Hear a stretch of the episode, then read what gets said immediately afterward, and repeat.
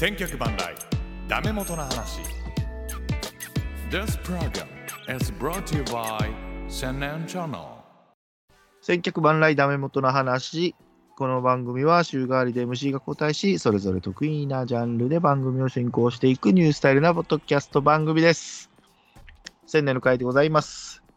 先週言っていた通り、私の回はこの方を呼んで漫画の話しますよ。お久しぶりです。サルゾウさんです。キララキララキララキラ。輝きの世界へレッツゴー皆さん、こんにちは。こんばんは。はじめまして。サルトと言います。お願いしまそれなんすか？その方すが。あ、知らないですか？これ、あの、真犯人プラグっていう、今やってるドラマのです。流れる歌なんですが。あ、見てないです見てないんですよ。あいや、すみません、すみません。いえいえいえ。これ結構重要な曲なんです。そうなんですね。はい。あ、そうですか。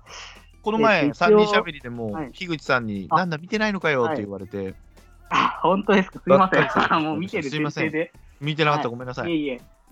いえいえ。あの、じゃあ一応、あの、僕の推理というか、はい。あの、真犯人フラグはですね、あの、はい真帆はもう死んでいるということを、はい。わかる人にだけ。震えてる樋口さん。はい樋口さん、震えてるよ、今頃。あ わかんないですけど、はい。これ聞く頃には全然答えが出ちゃってるかもしれないんですけど。いや、早めにあげます、じゃあ、早めに。はい。お願いします。はい。いや、お久しぶりです。はい。お久しぶりです。あのーまた呼んでいただけるなんて。いやいや、はいもう、レギュラーだと思ってます、僕は、猿蔵さんあはね。ありがとうございます。はい、よろしくお願いします。はい前の振り返りになっちゃうんですけど、はい。実はね、結構、もう、買いまして、あ、ありがとうございます。まず、えージャンボマックス、あ、ジャンボマックス。はい。はい、チーですね、はい。推しの子、おーはい。東京太郎、おーえー、とあとかダーウィン事変、あ、ダーウィン事変。はい。はい、夏目新の結婚、はい。ディスコミュニケーション、あ、ディスコの。はい。で毛量の箱。これは手に入りました？手に入りました。これは中古でなんとか言ったんですけど、あの AV のやつと、はい。えー、っと、わ血の輪立ち、はい。あと 100M がまだ手に入れてないです。ああ、でも、まあ確かに単純な面白さで言ったら、でも全然上の方から、はい。ああ、本当ですか？全然、はい。100M はね、もう本当プレミアついて1冊、そうみたい1000ですね。いくらなんですよね。うんまあもうちょっと安くなってから買おうかなと思って。地位が売れたので重版かかるかなと思ってたんですけど、いまいちうん。同じ作者なんで、ね跳ねるかなと思って。はい。いや、面白くて、本当に。でも実は、もうダーウィン事変は、まだ、今3巻まで出ましたけど、はい。ちょっと一気読みしたいなと思って、まだ、もう一切、あー1ページも読んでなかったり。はい。はいはい。実は、地も、地も手をつけてません。あ、本当ですか？地位は結構もう、ある程度区切りのいいところで終わったりとあか。そうなんですね。6巻まで出てます。そうです4巻ぐらいで1回区切りかなっていう感ああ、そうじで。なんです、ね結構、。はい。なかなか大河ドラマな感じで。ああ、そうなんですね。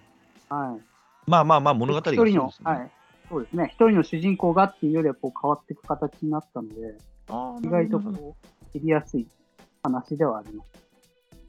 まあ、ゆっくり楽しんでいきます、じゃはい。まあ、この後多分話題に出ると思うあ。ので。そうです。ね。はい。はい。いやー、だからね、まあ、今回も新たな発見というか、はい。また猿蔵さんがおすすめしてくださったのは買おうかなと思ってますので、そうですね。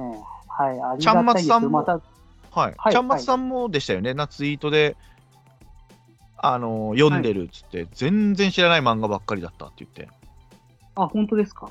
あの人も漫画好きなんですけど、もうびっくりされてましたので、今回も楽しみにしてると思います。まあでも結構今回のその、この漫画がすごいで結構入っちゃってるんで、あー、なるほど、なるほど。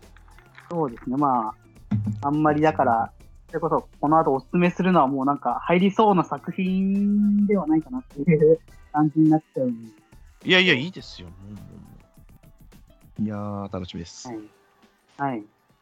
で、まあまずとその、そうですね、はい、はいどうぞ。ど、ど、どっちのお話かなんか、なんかその、はいおすすめをいや、おすすめは教え最後に。てほしいという方が、ああの、元尾さんがなんか、あ、それいきます？うん最初に。はいはい。も元尾さんがですね、う、はい。まだね、ちょっと、サルドさんは聞いてなかったので、ここではい。初めて発表しますので、サルドさんびっくりされると思いますけども、はい。元尾さんが、おちょっと俺に、俺におすすめ的な、はい。元尾スペシャル的なやつを、元尾さんが好きそうなやつを、今から3つ言いますので、それで何かおすすめをくださいというお題をいただいてますので、はい。まあ元尾さんはあれ、結構よ読む方なんですけど、全然読まない。はい昔の漫画しか読まないと。で、今新しいのは、なんか、新しいの読むんやったら、まあ昔の漫画でも読んどこうかみたいな感じあの。あ、はい。わかるんですよ、その気持ちも。昔は読んでたっていう感じ。そうですね。で、狭くみたいです。狭く、はい。数、なんていうんですか、数タイトルをずっと。もう好きになったらずっとそれをずっと読むみたいな。ああ、でそれはもうでも、か 開拓する必要あるんですね。そうなんですよ。でも、それで楽しめばいいんじゃないかなっていう思います。なんかいつも俺が猿蔵さんの話するので、その時に新しいのも読みたいなとはい。は言ってますので。ああ、では、じゃあちょっと教えて。はい。まず一つ目。はい。ゴリラーマンが大好きなんです、あの人。ああ、それはハロルドそうです。はいはいはいはいはい。確かにちょっと古いですね。する古いです。で、もう一作品目。はいストッパーブス島くんですね。ブス島でハハロルドなんですよ、結局。それは、はい、なるほど。そうですよね。は、それは、な、な三つ目はベック。ベック、ベックはないです。ベックはなしですよ。あはいベックではないんですね。はい。で、次が斎藤隆夫のサバイバルというね。おーっと、それはもっとすごい古い作品そう、だから、この3つで、この3つで最近のを進めろって、これ無茶なんですよ、あの人ね。まあでもね、なんかなかなか、こう、3つで2つ作者かぶるっていうのそうそうはないですよね。野それ球は珍1個しいスポーツやし。なんですね。それでも、ハハロルド作一先生のはダメなんですか？だから、ベックとゴルゴ13読んどきゃいいんじゃないですかって俺言ったら、いや、それじゃないんだよって言ってましたので。その一応、そのハ別でもいいとロルドハロルド先生の最新作で、7人のシェイクスピアっていうのがあるんですけど、出たよ、元尾さん、早く。早くじゃない。調べて。早く買ってね、元こ尾さん。れは、どうなの有名なのかわかんないですけど、シェイクスピアっていう、まあ、劇作家っていうんですか、劇を作る、はいはい、はい。400年ぐらい昔の人なんですけど、はい。えー、これ、一巻の最初にですね、お墓の紹介があるんですけど、シェイクスピアさんのお墓に、その、ある文字が刻まれててですね、はい。ここに埋められし亡骸を掘り返すことなかれ。この墓石に手を触れざる者に幸いあれ。我が骨を動かす者に呪いあれ。ってはい。いうなんか謎のお姫が書いてあるんですね。はい。これ、特にその我が骨を動かす者に呪いあれっていううん。キーワードは何なんだろうっていうところで、うん。シェイクスピアのこう一生というか、を描くっていう話なんですよ。まだ今も連載中なので、いや、面白そう。結構面白いですよ。へえ。これ、ジャンル的には？その、サまあ、スペンス的な？歴史ものとかなんです。まあさ歴史まあ、歴史ものみたいなんですかね。一応その、シェイクスピアが何何者でもないところから、いろいろこう、劇を発表してって、こう、だんだん名を上げていくっていう段階なんで、うわ、来たね。それこそ、有名なところだと、まあ、ロミオとジュリエッはいはいはい。ト、そういうマクベスとか、はいはい。あと有名な作品をを出すんですけど、はい実はそのシェイクスピアは一人ではなくて、7人だったっていう話ですね。なるほど。タイトルの7人のシェイクスピア。でなんか実際そのシェイクスピアって人もすごい、なんか才能がいろいろあったらしくて、はい音楽を作ったりとか、はい自身がこう役者として演じたりとか、えすごい多彩なんですね。ええで、それって、この、この漫画だからその、多彩なのはそもそも一人じゃなくて、7人の曲を作る天才とか、はいはい詩。を書く天才とか、演技をする天才とか、7人いたんじゃないかっていう仮説で、話が進んでいくっていう。はい、もうこれはカートに入れました。俺これ千年さんへのおすすめではないんですけど、あ、でもこれ中古だな。結構あもう、でも多分新装版が出てると思うんですよ。ああ、なるほど。2017年4月6日に出てるんですね。そうですね。今、第2章がやってるんですけど、その第2章が出る時ぐらいの時に、第1章を確か新装版で出したので、ああ、オッケーオッケーオッケーオッケーオッケー。厚めの。はい、はいこれなんとか手に入れます、しっかりと。紙で欲しいですね、やっぱね。あ Kindle じゃなくて。うーん、紙でいきたいので。だからもう、猿像本棚が僕作ってますから、あ、ありがとうございます。猿像棚になってるんで、そこは。はい。あでもまあ、ちょっとあれですかね、ハロルド作石はもう飽きてますね、お父さんは。いや、でも知ってたかな？知らないんじゃないかなまあ一応これ最新作、ただちょっと今救済してて、ああ、そうなんですね。はい、ちょっと止まっちゃってるんですけど、ああ、でも追いつけばですね。まあでも多分合わせたら、うん、15、6巻とかになるんですね。まあまあ、そこそこ読み応えはあると思う。へえ。いや、いいなまあそうですね。あと、ハロルド、えっ、と、何でしたっけ。ゴリラーマンと、ブス島と、まあですね、じゃあまあ、そうですね。ハロルドさんっぽい作風で言うと、えっ、と、柔道部物語っていう、ちょっと古い、ああ、なんか聞いたことあるな。小林誠先生の結構眉毛太い、これもしかしたら、多分80年代後半とかの漫画なんで、もしかしたらああ、見たことある、見たことある。40かもしれない。これ結構有名な。女子も出てますよね。これだ、そうだ。ほら。そうですね。で、もし読んでたら、最近、いや連載してる女子柔道部物語っていう、その、女性版、あー好きそうね、好きそう、好きそう、好きそ結構その、まあ、ハロルドさん的な、その、コミカルな、う。はい。リアクション芸みたいなのを結構してくれるんで、キャラクターが。読みやすくてで、まあ、スポコンですよね。コミカルなスポコンみたいな感じ。あこれ、お父さん笑ってるよ、今頃。ニヤニヤしてますよ、多分。そうですね。女子なんで結構こう、キャピキャピしたギャグというか、はいはい、怖はい。いみたいな、こう、ゆるいテンションでやっていくんです。確か、舞台が旭川だったかな？旭川の、え女子ー校北海道。高とかまああ小学か、女子部員が勝ってるわすげえ。これなんかあの、ーう。んうん実際になんかアトランタオリンピックに出場したはい。江本優子さんっていう方をモデルにしてるらしい。ええまあ、そうなんですけど。えええ、これは柔道もの柔道部物語を読んでないと女子。えでも一応読んでから女子を読んだ方がいいですか？いや、もう女子だけで大丈夫です。ああ、あ、全そくの、つながりはない。カルチャーがこの80年代後半のカルチャーなので、はい。当時のそのなんか、あの、ビデオを撮るのもすんごい大きいなんか、あなるほどビデオカメラで試合を撮ったりとか、なんかそういう、ちょっと、僕は分かんなかったんですけど、もしかしたらその、知ってたら、あ懐かしいなっていうカルチャーなるほどの仕方あるかもしれない。当時のなんか、芸能人、好きな芸能人とかで、いろいろ、松田聖子とかいろいろそういう話もあるんで、なるほど。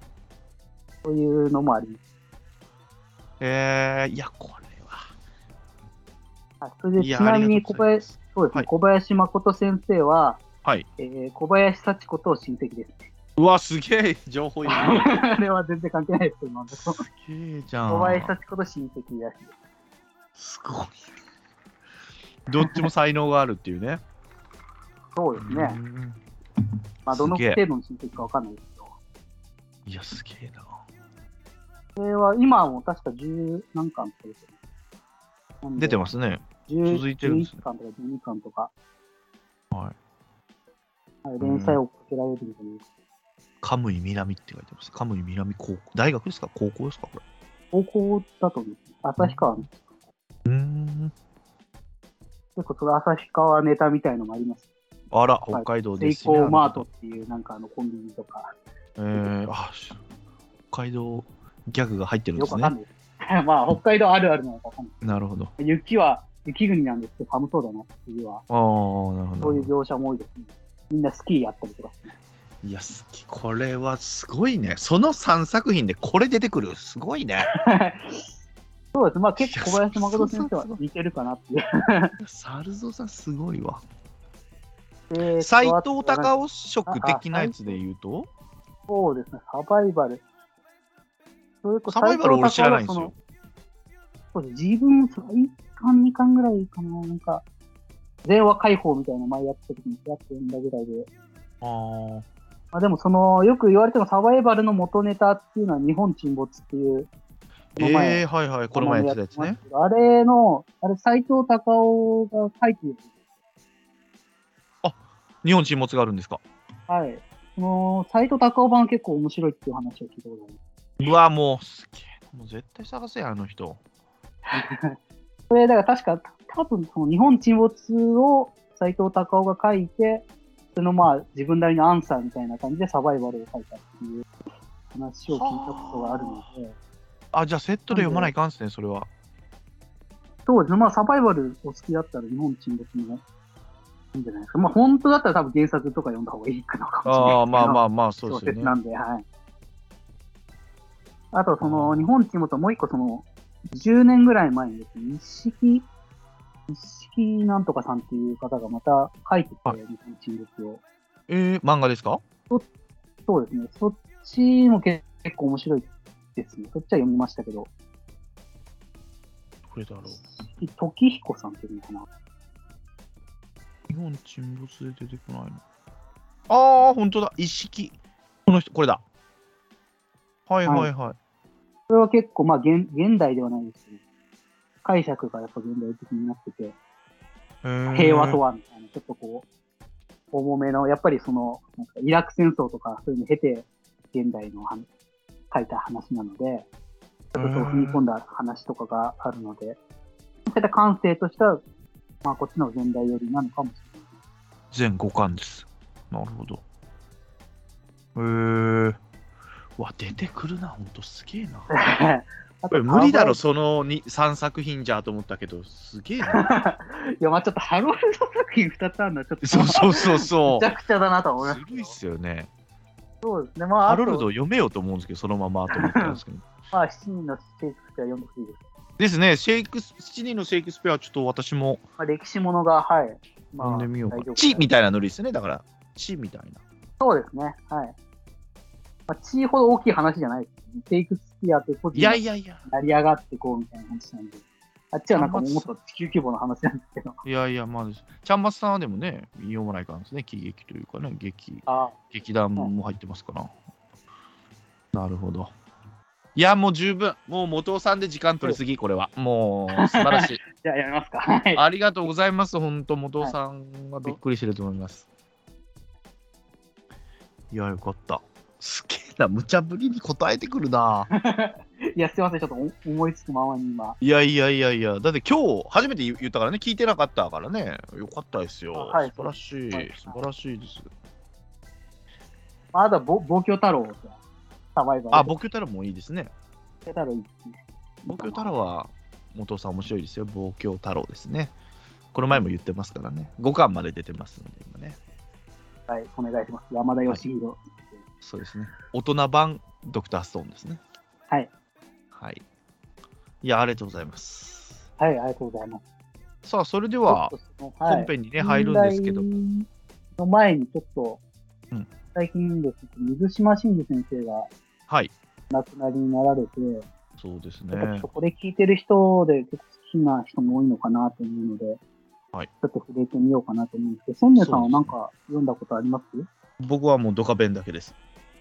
あ、ドカベンはでも全部読んだ感じですか？いや、えーとですね、その山田太郎たちが高校1年生で全国優勝するとこまで、犬飼兄弟ですね。とはい、そうですね。犬飼土井垣がまだ3年生でいるとき、だから土井垣の最後のあ、時じゃあ、その後の監督になったところとかは、うわ、知らないんです。あまあ、知ってはいるけど、はい。その一回、殿間がピアノ弾くよみたいな感じで、野球やめますみたいな感じで、ああ、離れ離れバラバラなるかみたいな、でもここからまた集まるんやろなと思うけど、読んでないです、その後は。ああ。そうですね。まあ、世代的にはでももう終わってますね。終わってます、終わってます。僕が高校3年で、いよいよ新生活するよっていう時ぐらいがプロ野球編じゃなかったかな。高3の時にプロ野球編だったかな？どうやったかな？どっかその辺ですね。僕もその、まあ、知った時がプロ野球編だったんで、はい。プロ野球編から入って、まあ、過去の。後追いですよね。はい。でやっぱりこう、ドカベンですと、こう有名なこう発明というかですね。あの、はい。あるんですけど、水島新司先生。はいはいはい。まあ、その試合を見てる観客ですね。観客の横にですね、わーわーっていう、擬音をこう、手書きで書いてあるんですよ。はいはいい。はい。これ結構、あんまり真似する人はいないんですけど、こう、カイジのざわざわみたいに言って、ああ、あとジョジョぐらいですかね。歓声を上げるっていう、あと、その投げるときにですね、ボールをこう、離した瞬間にこう、ビシュっていう、ああ、手はいはいはい、手書きである。これは結構特徴的で、ものすごいこう躍動感が手書きだからこそ、またより伝わるっていう、すごい面白い。い。か、そう言われてみればちゃんと見てない。そうですね前、大甲子園っていうのを特集でダメも、あの、ダメ元の話で、樋口さんがはいしてくださったんですよね。で、大甲子園って、ドカベンも、高3の春で終わってるらしいですよね。そうなんですよね。で、いろんな野球漫画を描いてるんですよね、水島新司さんが。はいはいはい。いろいろ一書いて。休さんとか。はい。あと何やったっけ？なんかもう忘れたな。そこドア方向シーン。とかですかね。あと何個かあって、その子たちも高3の夏は描いてないんですよね。で、大甲子園で全部のキャラクターをこう、一挙にまとめて、トーナメントをするっていう、もうそれ話聞いて、あそうなんだと思って、いやーそれすら知らなかったの。で、はい。ね、すごいですよね。しかもその、こう水島先生、あの、決勝をですね、はい今まで登場したキャラとかを大体使うじゃないですか、最強。はい。はい。決勝、いきなりポットでのよくわかんない高校に行そうそうそうそうそう。りそれがすごい面白いなって。言ってましたよね。メイク高校が唯一負けるのが弁慶高校。はいはいはいですね。それも、その、ポットでなんです。いきなりその、なんか、義経とかね。弁慶とかいう名前の謎のはいはい。軍団が出てきてですね、いきなり倒しちゃうっていう。そうそう。前振りがないんですよね。なるほど。だからもうその今まで人気のその、それこそ予選とかで知らぬいとか、ドモンそうですね。いるんですけど、はいそれはもう全然普通に負けるんですよ、メイクそうです高校に。よね。だドモンと知らないは甲子園に一回も出たことがないっていうね。そうなんですよね。出てくるっていう、こうなんか、なんていうの常にこう、新しいものを描こうっていう姿勢がやっぱかっこいいですよね。ああ、なるほど、人気が出るね。としたらやっぱりその、今まで過去の人気だったキャラを決勝でっていうのが、まそうですよね。あ、もうそこはもうあ最初にもう倒しておいて、もう決勝はもう謎の新キャラをこう満を持して。そうですね。でも結局やっぱ新キャラなんであんま覚えてないんですよね。どういうそうですよどうね勝。ったかなみたいな。やっぱりその、うん、今までやっぱ知らぬいとか名名勝負した方がやっぱ頭に。そうですよね。知らぬいとかは春、春出てるんですかね、だから。ドモンとかは。どうなんですかね。夏は絶対出れないですもんね。その、横浜、そうですね。多分神奈川県。甲子園は一回も出てないんですうーん。よ。うん。今ともしかしたらその甲子園のプロセスがまたちょっと関東大会とかどういう扱いだったのかちょっとねどうなんでしょうね。あんまりでも出た記憶はない。ないっすよね確か最終編の最初にドラフトみたいな感じでこう、キですです。ャラがいっぱい出てくるんですけど、あれ出てきますよね。出ないでもドラ1みたいな。ああ。ドモンがベイスターズ行くんですよね。そうですね。白縫がファイターズだったはず、確か。でしたかね。その、微笑みだけなぜか巨人に飛ばされる。そうそうそうそうそうそうそう、巨人になった。あでそれでそうですね。でそのまあ、自分はその、唯一そのドカベ以外読んだのが、おはよう刑事をっていうのああ、言いますね。全員、だからアメフトみたいになるんですよね。DH だ。全部 DH になるみたい野球経験者がいなくて、いはいろんなその部活のエースを引っこ抜く。テニス部とかサッカー部とか、陸な。一芸上部とか。、一芸があるコーラを。だからすごい足速かったり当てるのうまかったりとか、ああ。そういうので、まあ、甲子園行っちゃうって話なんです。ええー、すげえ。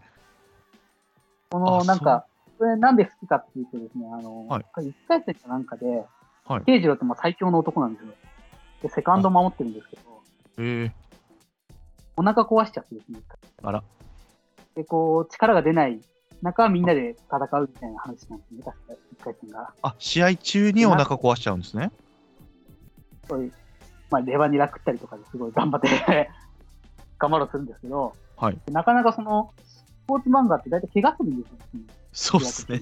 で、まあ、ちょっと力を弱めてみたいな話が多いんですけど、そうっすね。なんかお腹壊すっていうのがこう、ちょっと斬新で、ないな。なんか、まあ確かに一番わかりやすい、こう、力を半減させるはい。方だな。それがすごい印象的ですね。へえ。えーどうなるんだろう、その試合。そうですね、まあ、まあ一応勝つんですけど、どうなるかはちょっと自分はあんま詳しくは覚えてない。へーそのなんか、おはよう慶次郎の、まあ、誕生秘話というか、はいその大甲子園編が終わって、はい。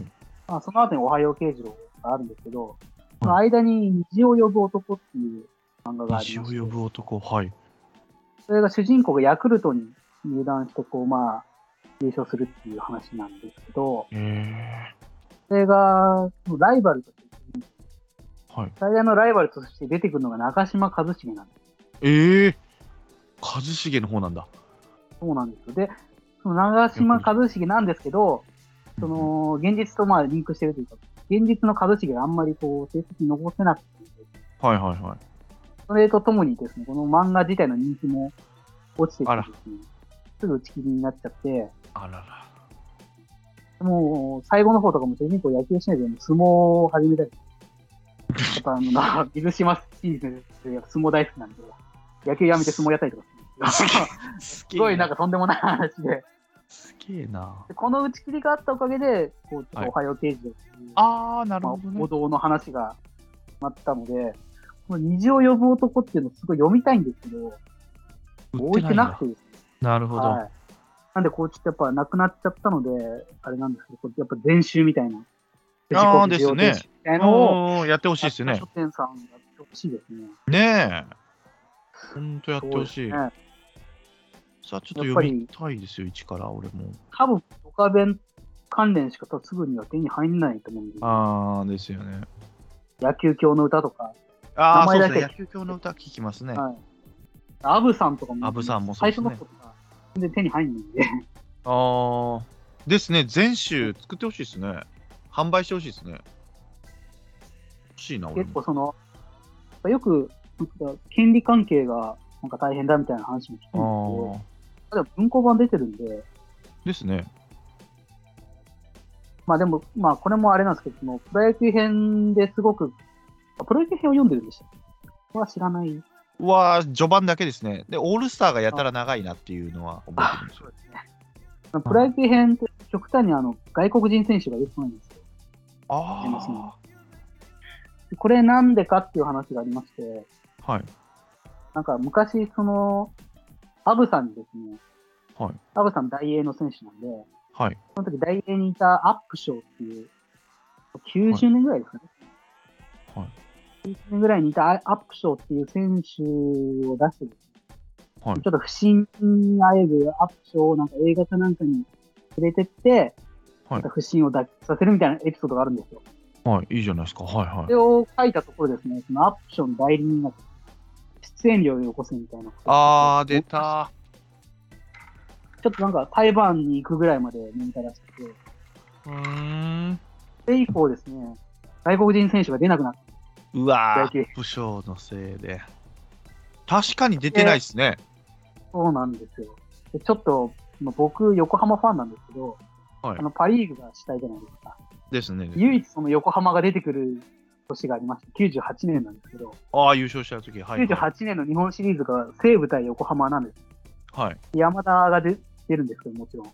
はい。でその時その、横浜マシンガン打線って言われた打線なんですけど、ですよね。ロバート・ローズっていう、まあ、最強の外国人セカンドね。はい。その水島漫画だと外国人選手が出ないので、はいロバート・ローズではなく、マンエイっていう、まあ、半、まあ、半レギュラーみたいな、こう、代打で、4番なのに。みたいな人が、セカンド守ってるんですよ。え、ブラックスは？ブラックスも出ないですね。普通は、そうですね、ブラックスもいないですね。だから、4番が駒田だって。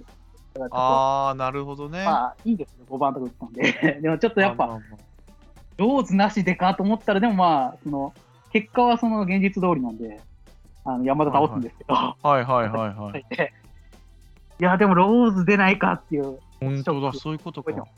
子供ながらドモン、ドモン対山田が見れるわけですね、じゃあその日本シリーズで。ドモンが先発かうわ、いいね。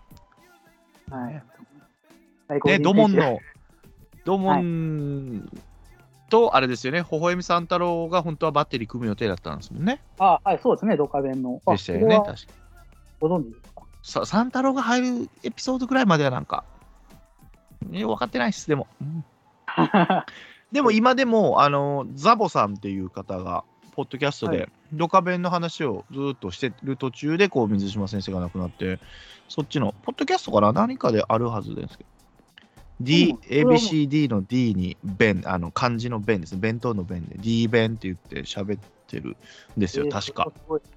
そうですよ、ぜひ。あの、1巻から、1話につき1巻を喋ってんのかな？あ、本当ですか？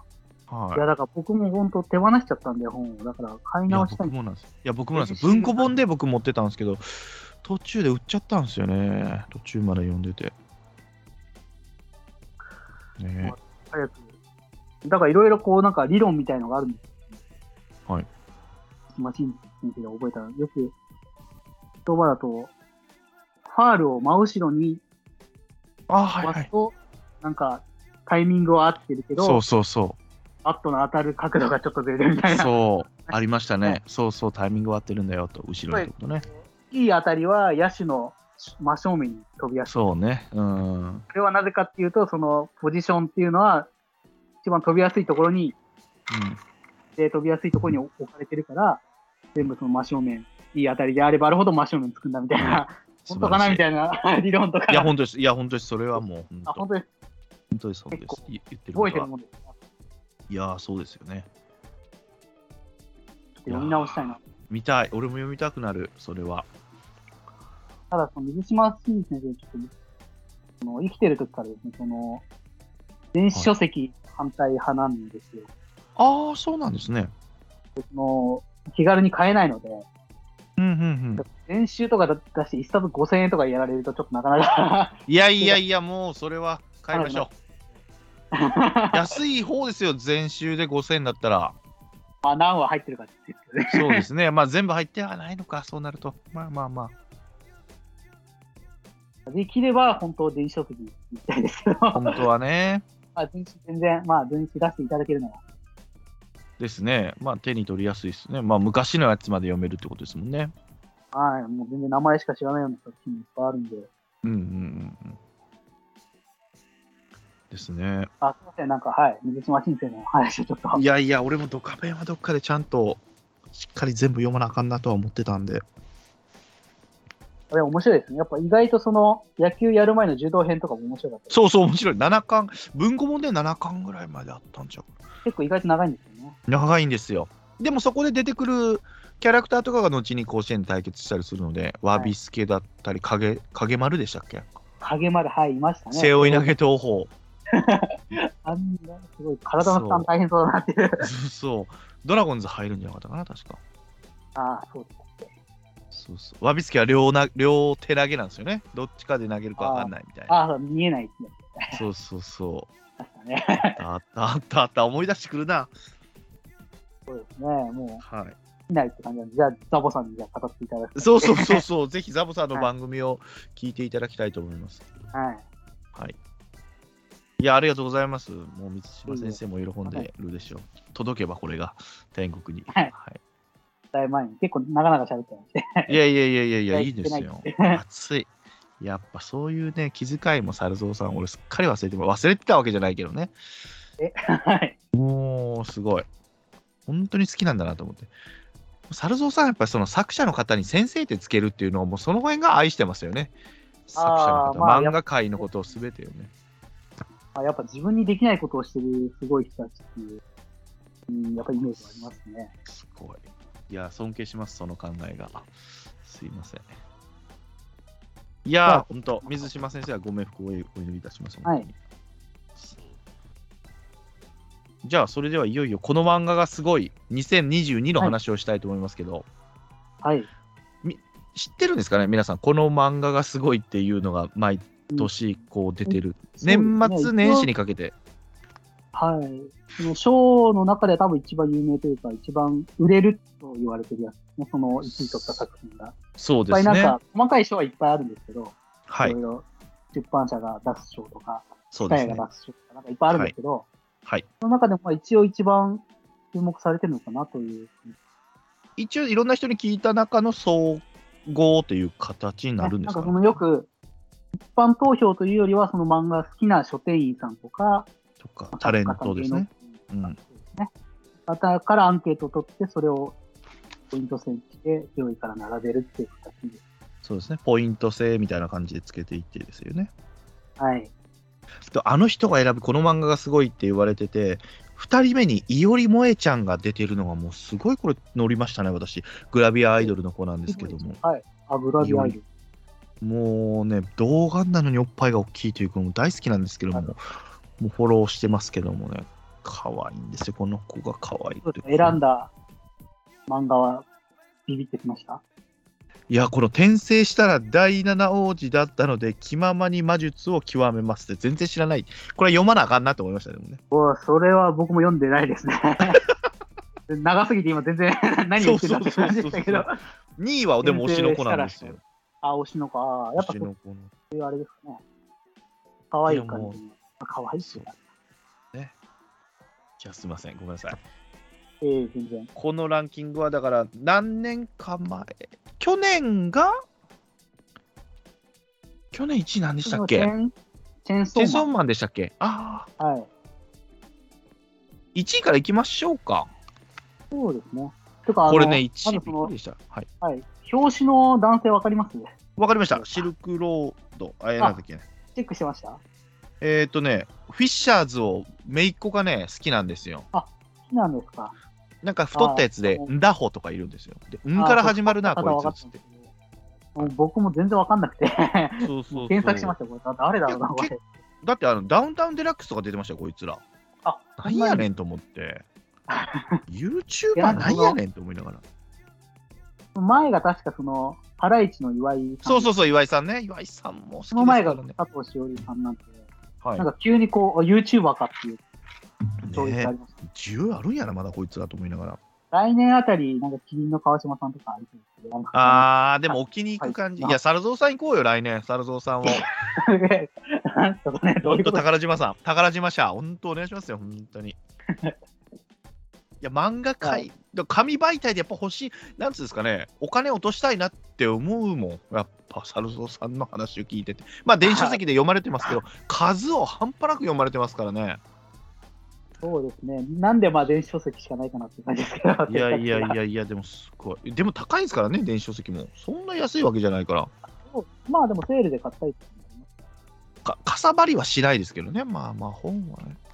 なんでその、もう読まないで買ってる本とかやっぱ増えますよね。ああ、ですよね。わかります。でも、見た目が増えないんで、データだけなんで、ああ、そっかそっかそっか。そういうのもあります。いや、もうこれは本当、歴史として取っとく、大事にしておきたいなと思う。だからもう、ふと部屋に漫画に囲まれてて、眺めてるだけでもすごい落ち着くんですよ。ああ、まあええなわかりますね。はい。で結局古い漫画を読む。モンスターとかまた読んじゃうみたいなね。元尾さんと同じパターンなんですよ。いや、そのモンスター読む暇あったら、ダーウィン事変読めよと思いながら自分でもね。ああ。でも、浦沢先生も電子書籍最近されたので、ああ、そうなんですね。なんでまた手を取りやすくなるんじゃないかなと。いいですね、いいですね。なんでもう、ね、うん、楽しみですね。はい、ごめんなさい、ごめんなさい。この漫画がすごいえいいですよ。じゃあ、じゃあ、とりあえずどうします？なんか1位から読み上げます？ですねも1位男で、男編で、まあ、止ま止めていって一作品ずつ掘りましょうか。あ、はい。じゃあ、とりあえず1位は、えっ、と、はいルックバック、藤本だから2年連続取ったってことですね、この藤本敦樹さんはすごいですね。チェーンソーマンの人です。えーはい。140ページぐらいの。短編周辺なので、しかもこれは、俺ね、コミック出てるの知らなくて、要はあのジャンププラスで無料で読めたんですよ、確かこれ。はいはい、そうですよね。で、知ってはいたんですけど、ニュースになってて、ヤフーニュースでポーンってなってて、あ読まなあかんな思ったら、もうその日ぐらいにちゃんまつさんが、いや、もう、やばいっすよ、この人、やっぱ。天才ですよ、っつって。読みましたか？って来て、ああ、もうまだ読んでないですけど、読むつもりですって言って、ゆっくり読んだら、もうずっと読んじゃって、パーって読めますもんね。そうなんですよね。やっぱりこう、一番やっぱ読みやすさですね。そう、ルックバック。で、買いました。だから慌てて、今日、もう手元にあります。ああ、今どこやったかな。実家に届いてると思います。アマゾンで買いました。はい。いや、本当これはもう500円で、あお釣り来るんで、そうですね。で、一巻で終わるやつなんで、はい。そう、藤本達樹先生は、他の作品とかって読んだことあります？えーっと、チェーンソーマンも途中で止めてるし、うんファイヤーなんとかでしたファイヤ。ー、そうそう、それも一巻でまあまあ、その描写が、かわいそうな話すぎるな、みたいな、うん。不老者、不老不死みたいな感じですよね。はい。死なない人間の。結構容赦なくこうし殺していくというか、そうそうそうそう。容赦のなさが結構人気の方なんか犯されたりとかいう描写があったりとかで、はい。ちょっとかわいそうだなっていうの、ちょっとあんまり読めなかったんですけど。そうですね。まあ、それに比べてやっぱルックバック現実のそうですね切ない話でもあり、感動もあり。。やっぱタイトルがこう、ルックバックっていうのがすごいいいですよね。そうです背ね。まあ中を見ろ。このなんか、そうそうそう本当にこう作中もずっとこう、漫画を描いてる主人公の背中を映すんですよね。それ意識して書いたって書いてますね。その、はいこの、でこのインタビューで答えてますね。そうインタビューでね。わざとその風景を見せるようにうん。描いてるみたいな。そうそううこ上の余白があるんですね、キャラのそうですね。そうう。そうそうそう。窓の中とかね。そう。窓の外が映ってて、そこへ雪降ったり、雨降ったり、晴れたりとそうかって、季節をこう感じさせるそうなんです。主人公はずっと背中だけなんですね、描いてるそうそうそうそうそう。細かい横のその棚のところに本が増えたりとか、そうそうそうそうっとずつこうやそう。って時間の経過をこうそう背中で語るっていう、そうなんです。かっこいいですよね。かっこいい。いや、これはもう。見えだからじっくり、一回パーって読んだ後も、こう、あ、こここうやったなって何回も読み直せるんですよね。何度も見て発見があるってことでそう。いや、これはいい。す。そのなんか元になったネタのその Once Upon a Time in Hollywood っていう映画ですかえー、タランそんなん言ってまし映画を見て、なんかその、作ったみたいな話が、このインタビュた。ーに書いてあはいはい。ですけど、そ Upon の映。画をちょっと見てないんで、いや、見てない、見てない。ないタランティーノのやつですね。でもやっぱりその、まあ、外側というか、その中身というか、外側の面で言うと、うーん、やっぱりその、公開された日がですね、うん京アニの公開時点の次の日かな？かなんかに公開されたんですよね。ジャンププラス。で、やっぱりその、なんそうだ、そうだ。はい。うん。こうなんていうかそのインタビューでも答えてるんですけど、この、自分にはどうしようもできないこう魅力感みたいなのをはい。表現したかったっていうことで、うんうんうんうん。ななんでその、作品内でこうやっぱ事件が起きるんですけど、はい。それもやっぱりこう、うん、まあどうしようもできない、その自分じゃどうしようもできない、こう、暴力的な、そう、テロ、でテロ的なね。そう。このそうですね。なんでその、まあタランティーノの方はよく見てないんでわかんないんですけど、いや、見てない俺も。はい。あ話のその、1話目と最終ページにですね、はい。Don't look どうどうだったかな？Don't look back だったかな、はい。最初に Don't look back って書いてあって、はい。最後に in anger だったか、なんだかっていうコメントがちらっと読めるところに書いてあるんですはい。味の。はい。でこれは、あの、オアシスっていうバンドがあるんですけど、はい。はい。はい。オアシスの代表曲で結構まあ CM とかに流れてる、聞けばみんなわかるはい。だと思うんですけど、多分それがルックバックのタイトルの元になってるんじゃないかなっていう。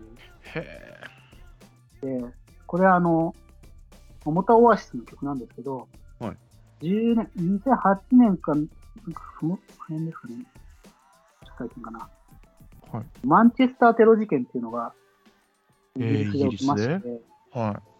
フェスの最後に、アリアナ・グランデかなんかが歌い終わった後になんか爆発だかあったあったあったあったあったあったありましたね。はいはいはい。はい。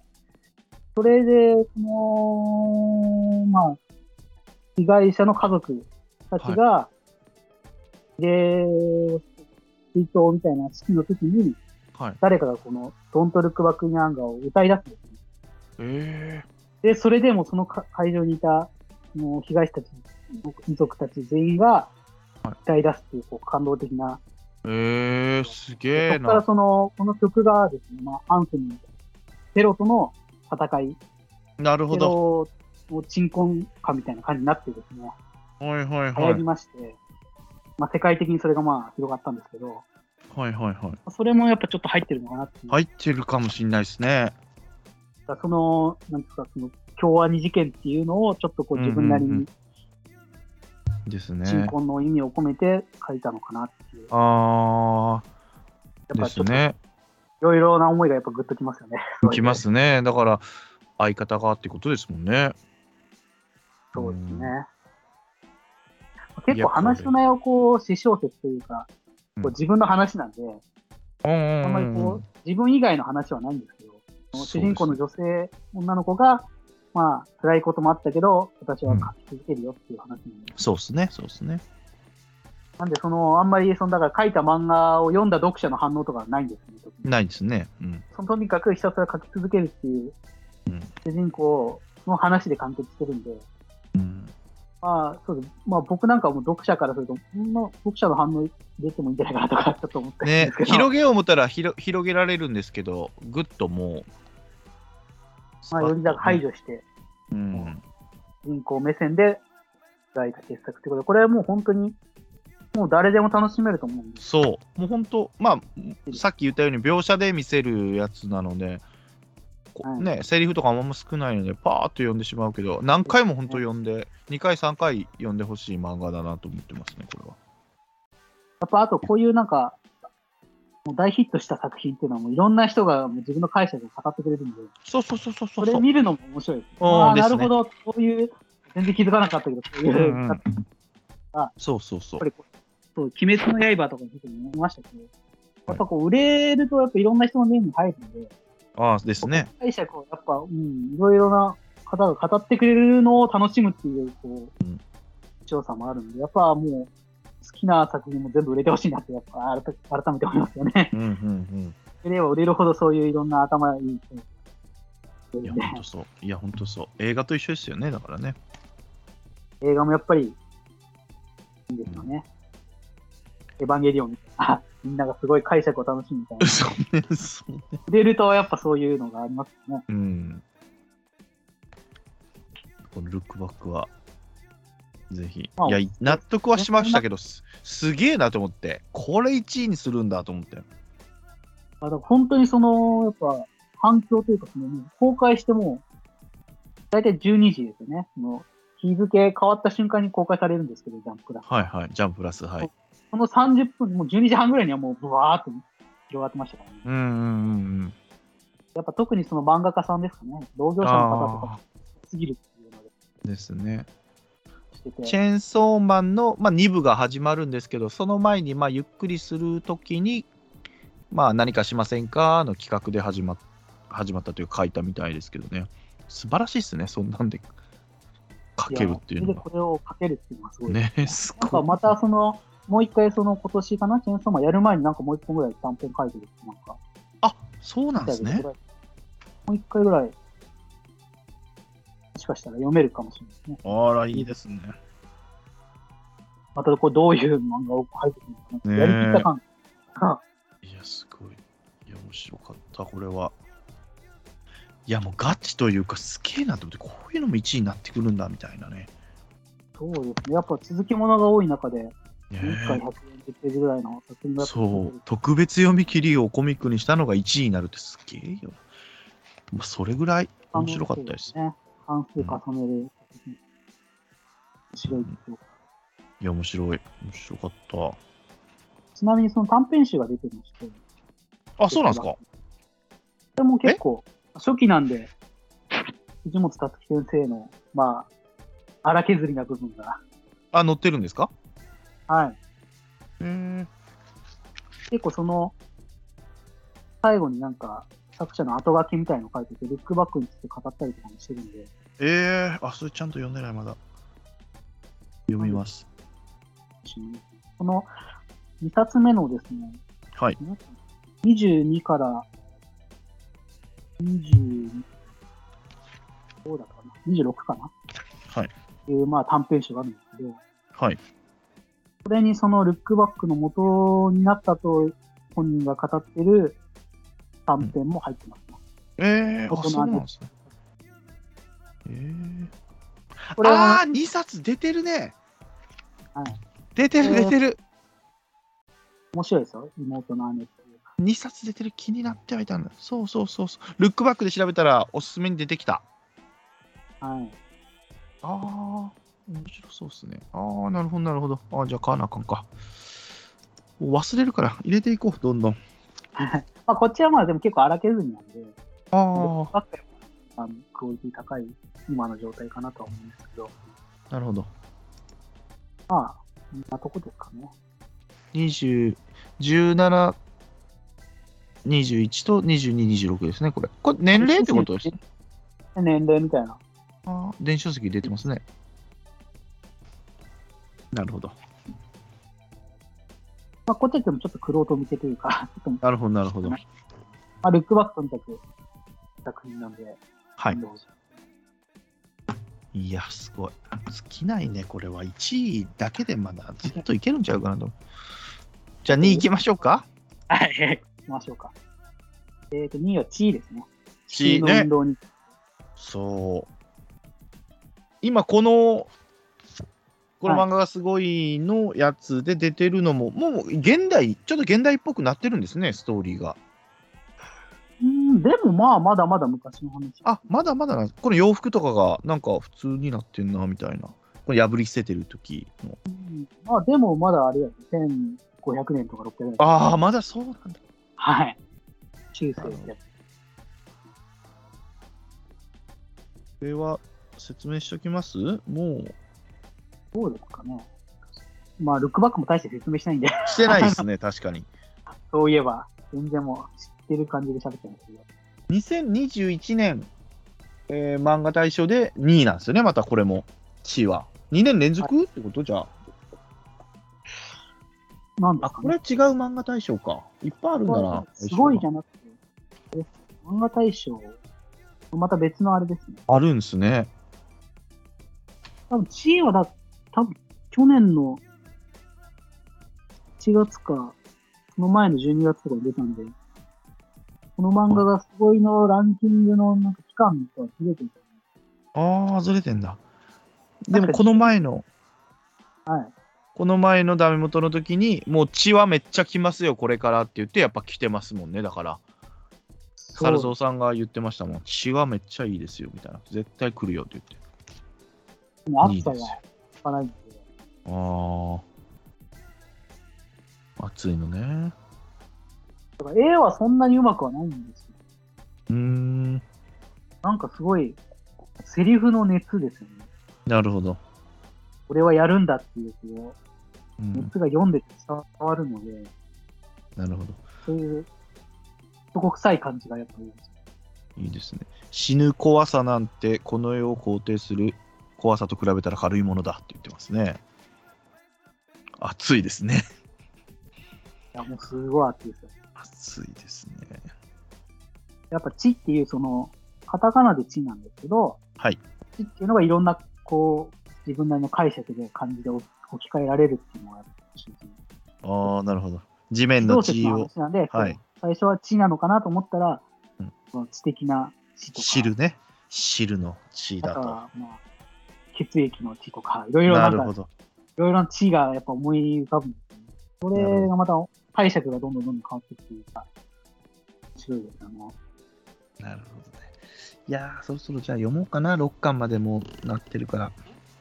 まあ、そうですね。まあ、6巻はちょっと中途半端。ああ、じゃあもうちょっと待って。はい、4巻4巻までとりあえず読めばいいですね。4が確か1回つくなるほど、なるほど。地ですね。魚とさん。これはまあ、前話したんで、まあ、そうですね。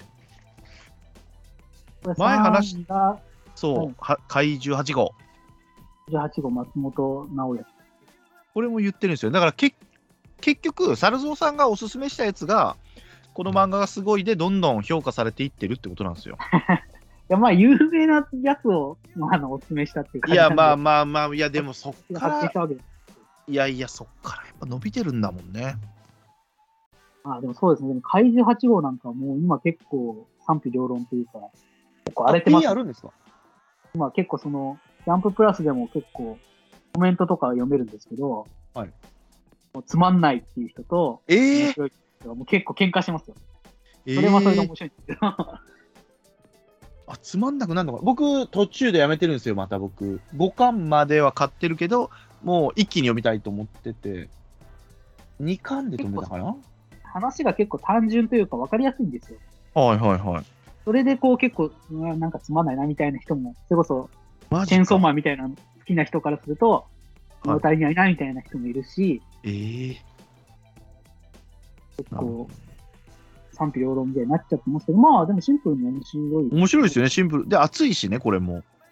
うん。少年誌ですよこれもね。面白いですよ主人公がやっぱその怪獣になっちゃうっていう、それですごい力を得て戦うっていうのは結構まあ、もう昔からいろいろ描かれてる題材ですね。そうただ中年のおじさんって32歳もうおじさんでもないんだけどね32歳は32歳が主人公ですよね鍛えてる人がいますからね。そうですそうですね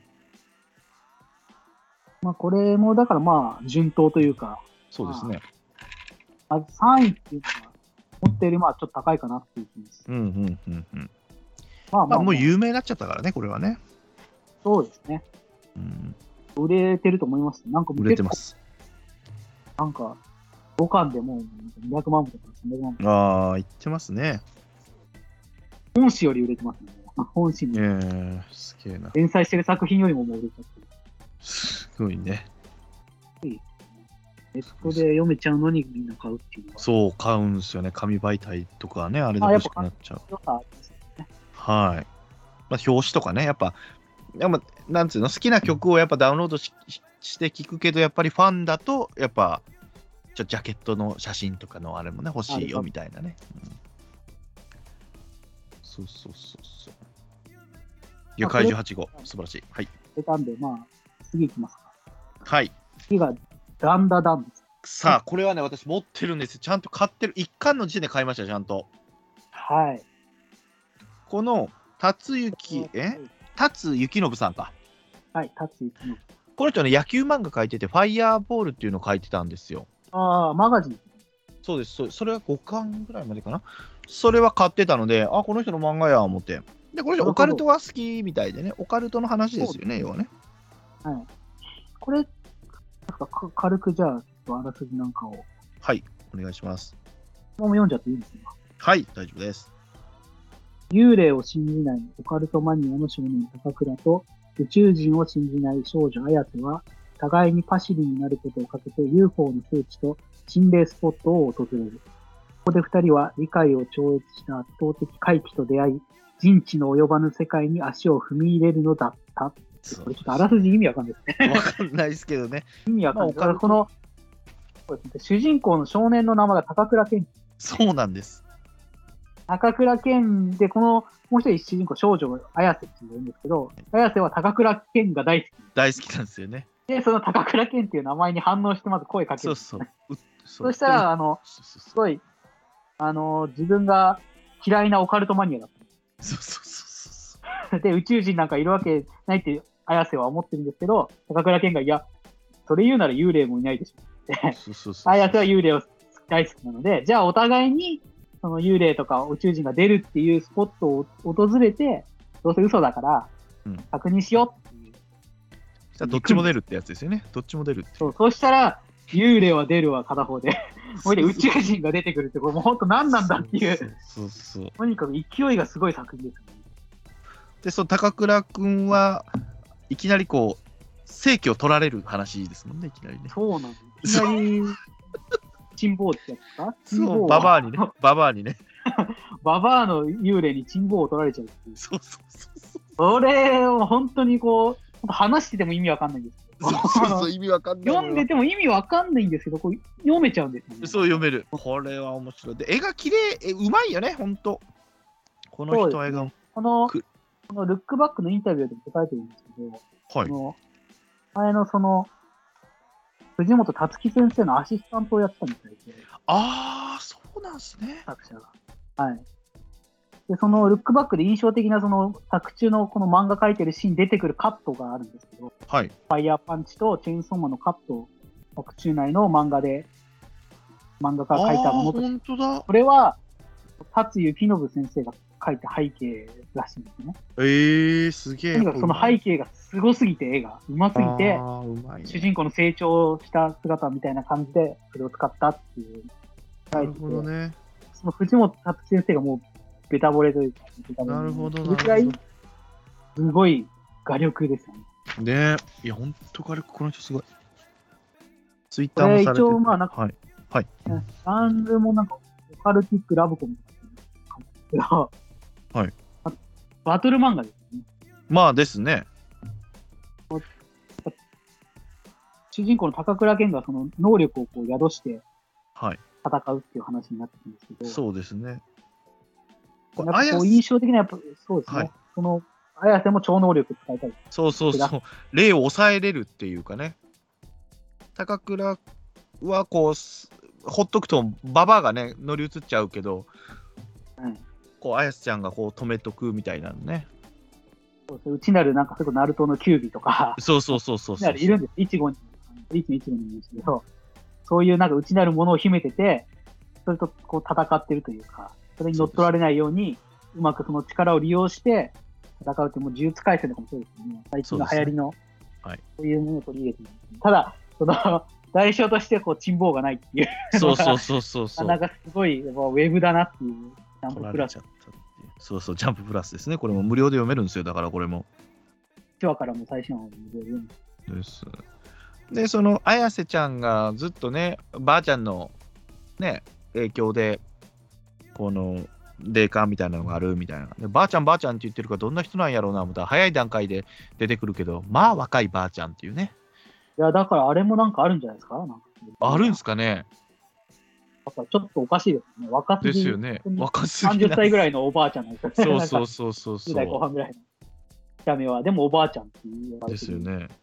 ジョジョでいうリサリサですね。リブのね、リサリサで若く。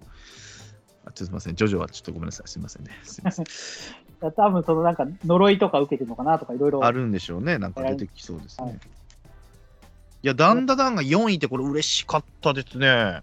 すごいです。これだって多分、くなんか8月とかですね、一巻が確か。ですです本当にうん最後の追い込みというか、駆け込みで多分入って。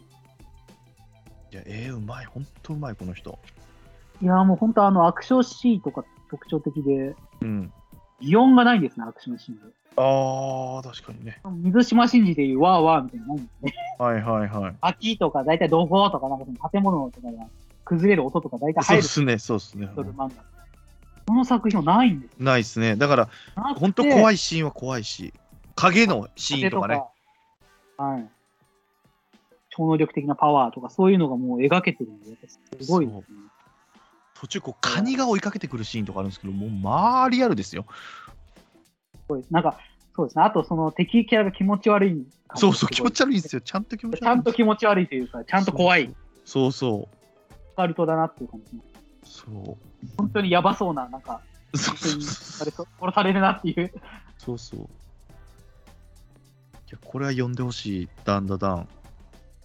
やっぱりその、主人公高倉健という名前もあって、結構昔のその特撮ものですか？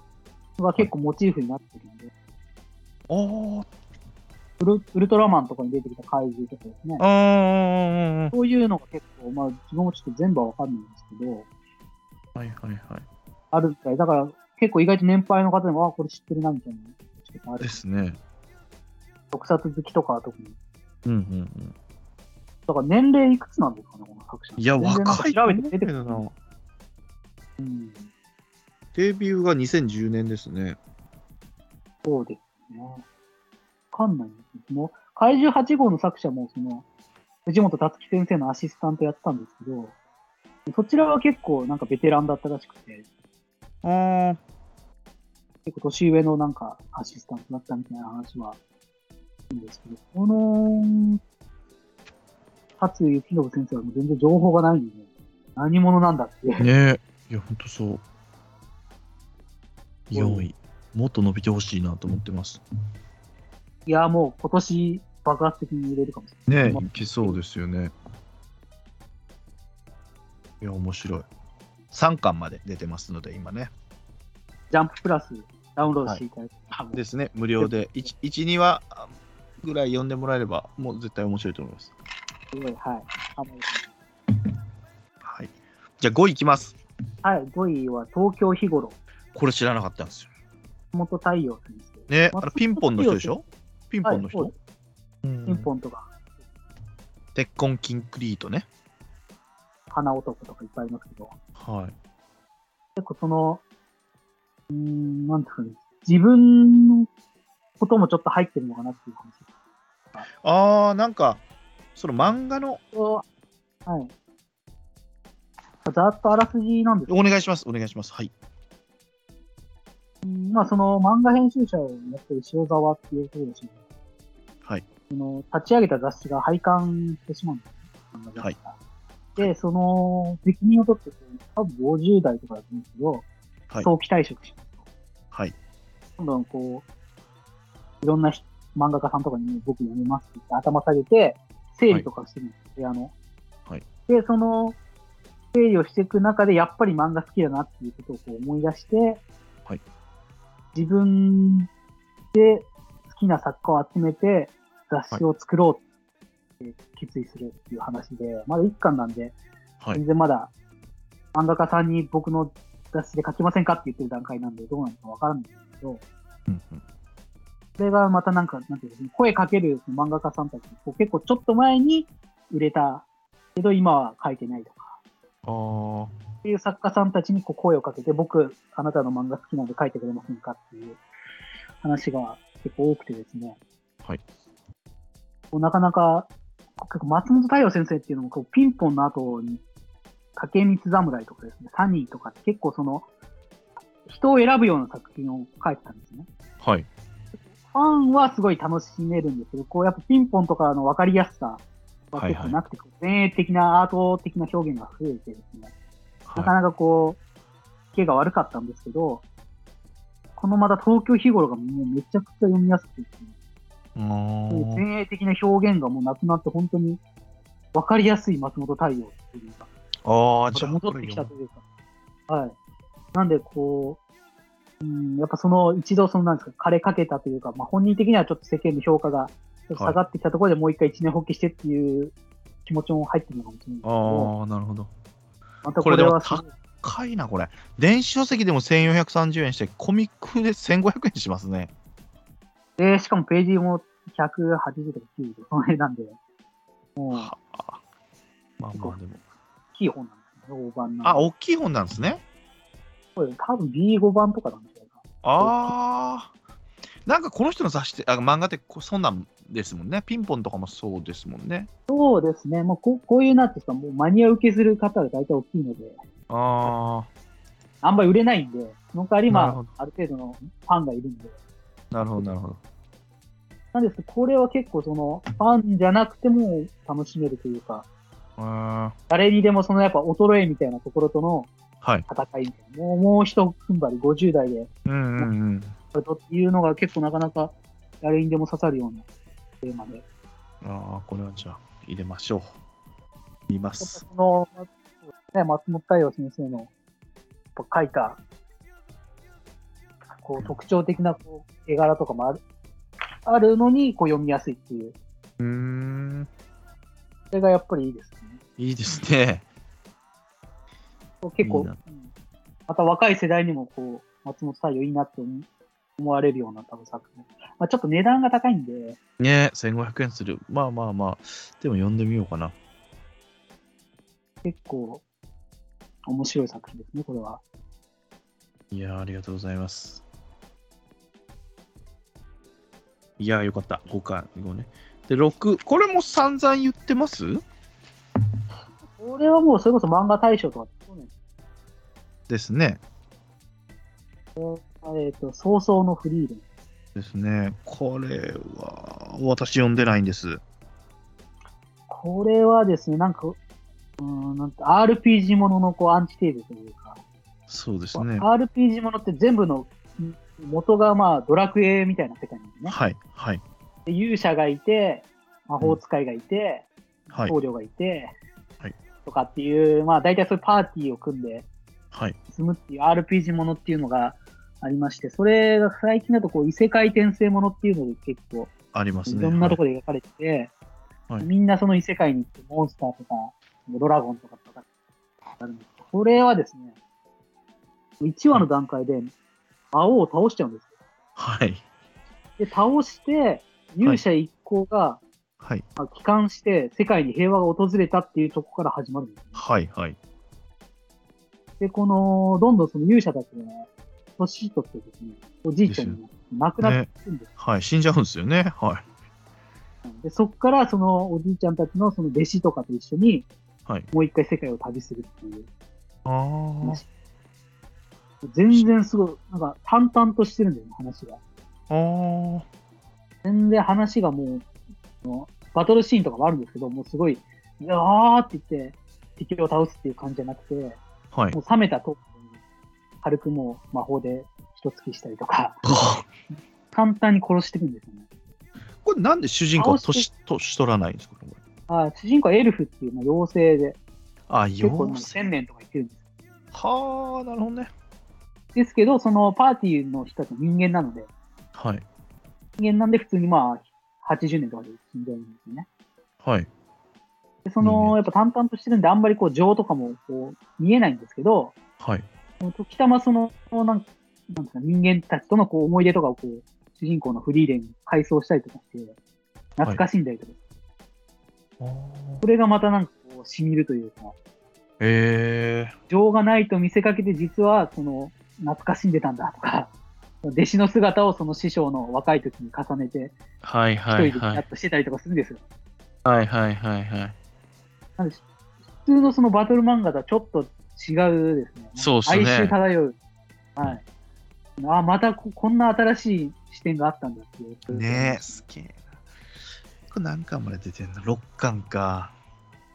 まあ、その辺じゃないですか。手手出すとしたら、10巻とか言ったらちょっと。そうですね。そうっすね。手出すかなじゃあ。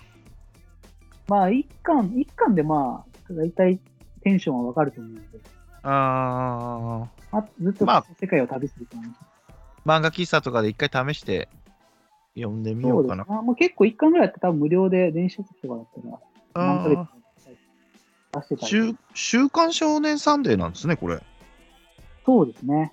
えあ、週刊なんだ。はい、週刊連載ですね。これも結構アメトークのメンツですね。川島さんとか、かまいたちとかそうで、すけんねやっぱりケンコバさんとか。淡々として、その隙間というか、空白をちょっとこっちが補う感じなので、あんま子供というよりは大人の方がもしかしたら染みるかもしれないですね。年取るとか。なるほどね。成長とか、若い人の成長をこう、た楽しむ。うんうんうん。おじさん受けやすんのか、じゃあ。少年誌なんだね。でもあ。まあ、まあでもやっぱり漫画大賞取るんで若い人も読んでるんじゃないですかね。ああ、ですよね。ね行ってみるか。まあ、漫画喫茶で一回読んでみます。そうですね。うんまあただその、そんなにその続きがどうなのとかって話じゃないんで、まあ、ー日常ものみたいな感じで、その、うんあこの空気感いいなって思ったら読んでほしい。ああ、なるほど、なるほど。葬送のフロー、フリーレンね。はい。それがやっぱこういう作品がサンデーからそれこそ出るんだっていうのは驚きますねそうっすね、そうっすね。一時期サンデーとかもラブコメとかばっかで、ね、結構ややばいんじゃないあーか言われたんですけど、ああ。編集長変わったりとかして立て直してますね。うーん、なるほどな。